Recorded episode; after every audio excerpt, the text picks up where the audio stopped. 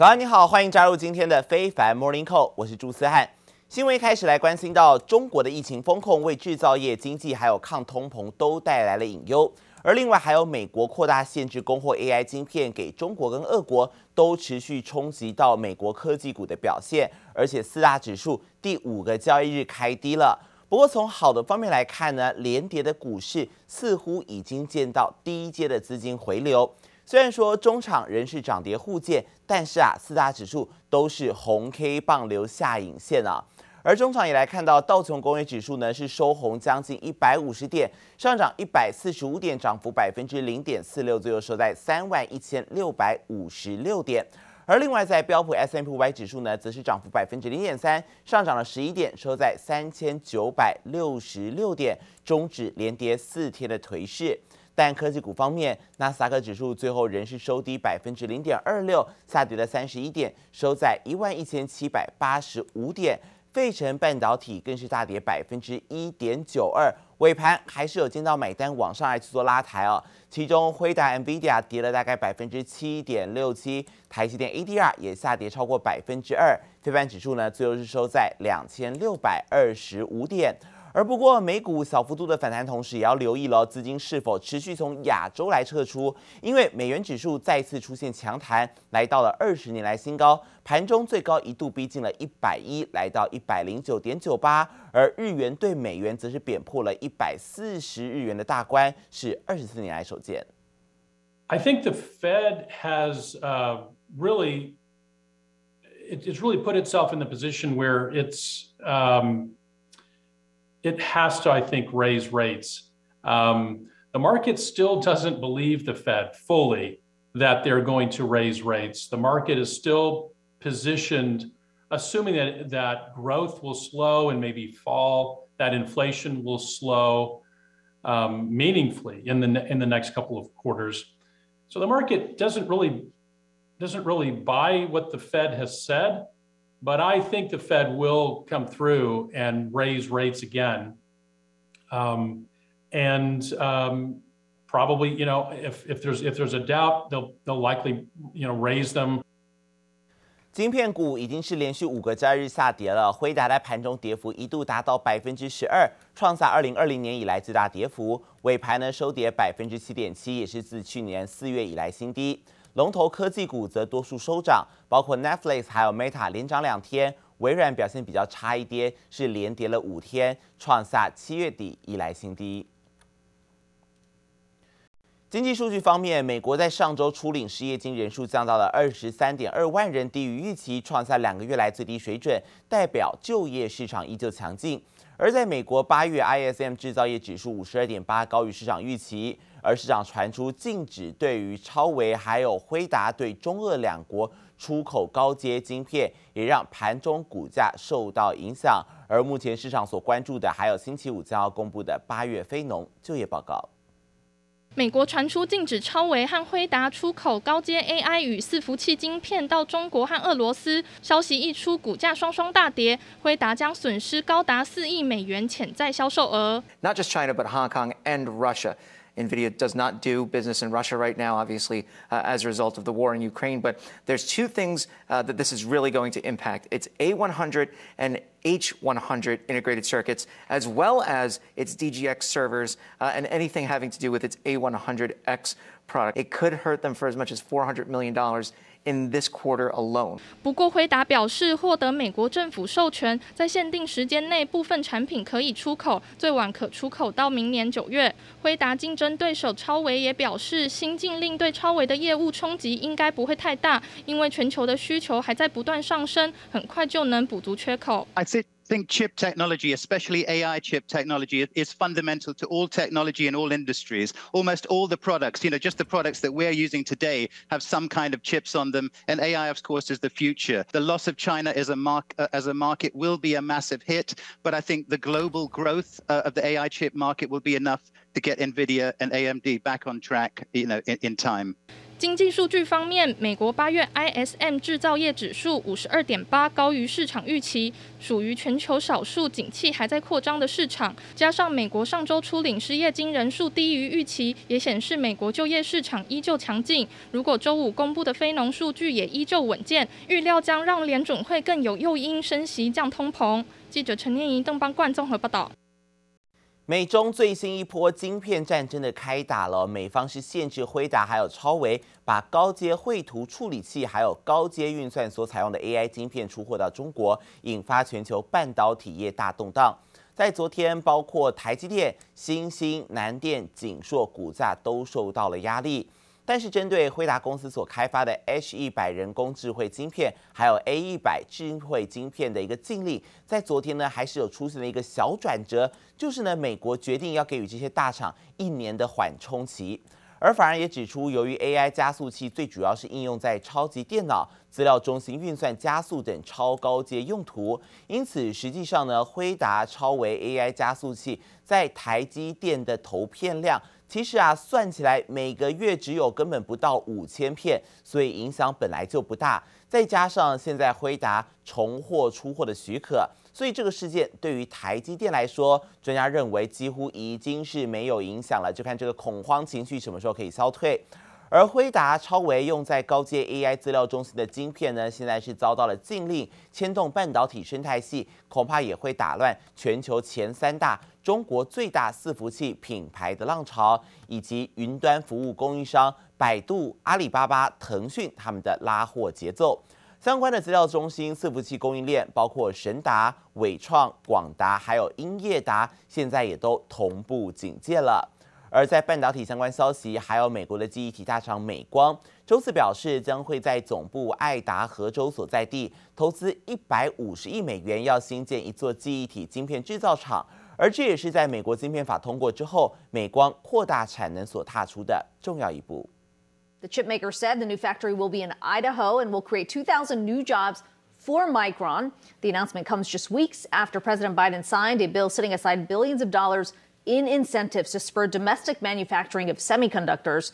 Micron said the Idaho plant will be the first new memory manufacturing fab built in the U.S. in two decades. It is part of the company's broader plan to invest more than $150 billion globally to expand its manufacturing footprint. 面临到记忆体市场疲软，即使美光先前调降了第四季的营收预期，对未来依旧保持乐观。预期新的厂区是由于临近总部，可以提高运营运的效率，缩短上市时间。而在周四，美光的股价是上涨百分之一点三八。而另外，无半导体厂制造商博通在美国的股市盘后公布最新的财报，营收还有每股盈利双双高于市场的预期。盘后，博通的股价也涨了百分之二点二。执行长在新闻稿当中是指出了，云端还有伺服器业务受到企业客户的青睐，带动博通的营收比去年同期成长了百分之二十五，达到八十四点六亿美元。预期第四季伺服器的终端强劲需求将会持续，第四季的营收预估会来到八十九亿美元。距离美国的其中选举只剩下两个月时间了，而最新的调查显示呢，民主党的支持率小幅领先共和党，摆脱年初的颓势。根据《华尔街日报》最新发布的民调发现呢，现阶段选民支持率分别是民主党百分之四十七，还有共和党百分之四十四。民主党目前的支持率呢，是比今年初的时候稍微提升了，最主要是吸引到中间选民的支持，以及民众对于拜登的一个施政满意度有在上升，还有选民他们的投票意愿也有拉高所导致。但是经济议题是民主党这一次最大的挑战。民调显示，有百分之六十八的受访者，他们认为美国目前的经济是朝着错误的方向来前进，比三月份的调查百分之六十三这个数字更加的悲观，而且还有超过六成的选民觉得美国经济不好，物价飞涨将会促使他们来去投票了。也来关心到欧盟对于俄罗斯发动新的一波制裁，这一次从签证下手。欧盟与俄国在二零零七年所签署的签证互惠协议，现在被欧盟临时喊卡。这代表俄国公民如果想拿欧盟的旅游签证，不只需要等更久，签证费也将会翻倍。I'm right in front of the Finnish-Russian border. For Russians, it's one of the last few doorways into the European Union. For now, this doorway is still open, but for how much longer? 芬兰从九月一号起大幅减少核发给俄国人的签证。芬兰赫尔辛基机场的停车场停满挂着俄国车牌的汽车，这样的画面未来恐怕很难看到。And we have also done our national decision to limit the amount of the tourist visas to 10% of the current situation. 欧盟也采取集体行动。欧盟各国外长结束为期两天会议后，决议暂停与俄罗斯签署的签证便捷化协议。Full suspension of the European Union Russia visa facilitation agreement. So the visas will be more difficult to get. But it is still be possible to get visas, but in a much reduced number. I wonder about it. For 44 years of my life, I thought the freedom to travel was a right. Now I'm told this right is actually a privilege. In any case, it will be very difficult for me to only see my friends in the West online now. 俄国公民要取得欧盟签证难度提高，花费增加，所需时间也更长。但针对全面禁止俄国人旅游签证，欧盟还没有达成共识。Needs more weapons immediately. It needs a new sanctions package. It needs a a ban of entry of uh, Russian Federation citizens into European Union. So peace is our number one target, peace as soon as possible. And on your question, I don't think that the visa ban is an appropriate uh, decision under the current circumstances. 德国、法国和匈牙利都警告这样做恐怕会有反效果。欧盟二十七国对俄扩大签证禁令意见分歧，在制裁手段上显得绑手绑脚。记者陈念怡、李芷莹综合报道。再来关心到上海，在三月是爆发了大规模的疫情，官方实施封城，直到六月一号解封。经过了三个月，封控的影响仍然余波荡漾，上海的经济仍然笼罩在疫情的阴霾当中，尤其是零售消费、社交支出，还有餐饮、旅游等市场复苏无力。根据中国媒体报道，受到疫情封城的影响，上海的经济在上半年 GDP 的总量年减百分之五点七，而其中第一季的 GDP 增速还有百分之三点一，但是在第二季这个增幅啊，却是比去年同期大幅度衰退了百分之十三点七。消费也显示呢，调查也显示，上海的消费复苏的主要动力是来自于食品，还有日用品。家用清洁剂、还有居家食品以及饮料为最受欢迎的购物品项。然而，过往集中于化妆品还有服装类别的社交类产品支出，距离复苏之路还有漫漫长路要走。而另外一方面，尽管外出用餐、看电影还有看展览这些娱乐支出意愿已经逐渐增加了，但是八月仍然是低于风控之前的水准。同时，消费力度缺乏，也反映在大型商场的闲置率偏高。上海购物中心第二季的闲置率激增到百分之七，高于百分之五的警戒线。目前，中国仍然是谨守动态清零的政策，即使上海结束封城，出现了部分零星确诊个案的小区和社区，仍然随时可能会实施封闭式管理。而此外，搭乘大众交通工具，或者是进入办公大楼以及餐厅等室内公共空间，都必须要出示核酸检测的阴性证明。严格的措施仍然是在影响着当地民众的正常生活。而另外还有像是在中国的四川成都，突然宣布从昨天开始一直到九月四号要实施全员核酸筛检，市民从昨天傍晚六点开始呢，原则居家。而深圳也扩大封控区域，进入了准封城的状态。成都还有深圳都是笔电还有苹果供应链的重要聚集地，防疫风控全面升级，反而也担心恐怕会造成笔电还有苹果供应链卡卡，形同双杀。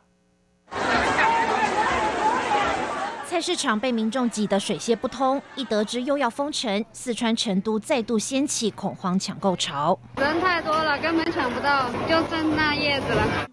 才熬过高温干旱、极端暴雨，没想到又碰上新冠疫情升温。成都下令从九月一号开始封城四天，超过两千万名居民原则上居家，每天进行全员普筛。我们这边陆陆续续的都封闭两三次了，就才刚刚没解封多久，现在又开始了，整个成都全部都要静态管理。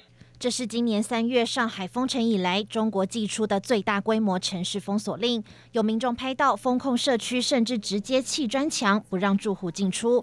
正在举行的成都国际车展也只开展四天，就被迫临时喊卡。另一头，上海两百二十万名中小学生，则是睽违半年，终于可以回到校园上课。大人是觉得挺轻松的，我觉得他也挺开心的吧，好久没去学校。今天啊是开学的第一天，我们看到孩子们已经背着小书包，有序地走进校园了。那么本学期呢，学校是实施了错峰入校的这么一个措施。学生先量体温，出示二十四小时内筛检阴性证明，才能分批分流进校门。师生上课期间虽然不用戴口罩，但严格要求每天都得进行一次核酸检测，就怕清零封控噩梦重演，丝毫不敢大意。记者王杰、林巧清综合报道。美中科技战的大环境之下呢，中国的晶片业发展处处受限，而由于最关键的中央处理器、还有绘图晶片等高速运算的应用相关架构，几乎全部都是由美系业者来掌控，所以中国现在也力求要自主开发晶片，像是 RISC-V 的架构呢，将会成为中国企业想要突围的出口。而辉达还有超微特定的高阶资料中心伺服器应用 GPU 是遭到禁止输入中国，也让外界预期往后中国本土的晶片厂商需求将会增加。对于特殊应用 IC 设计服务厂，像是世新、创意而言，将有机会可以间接来受惠了。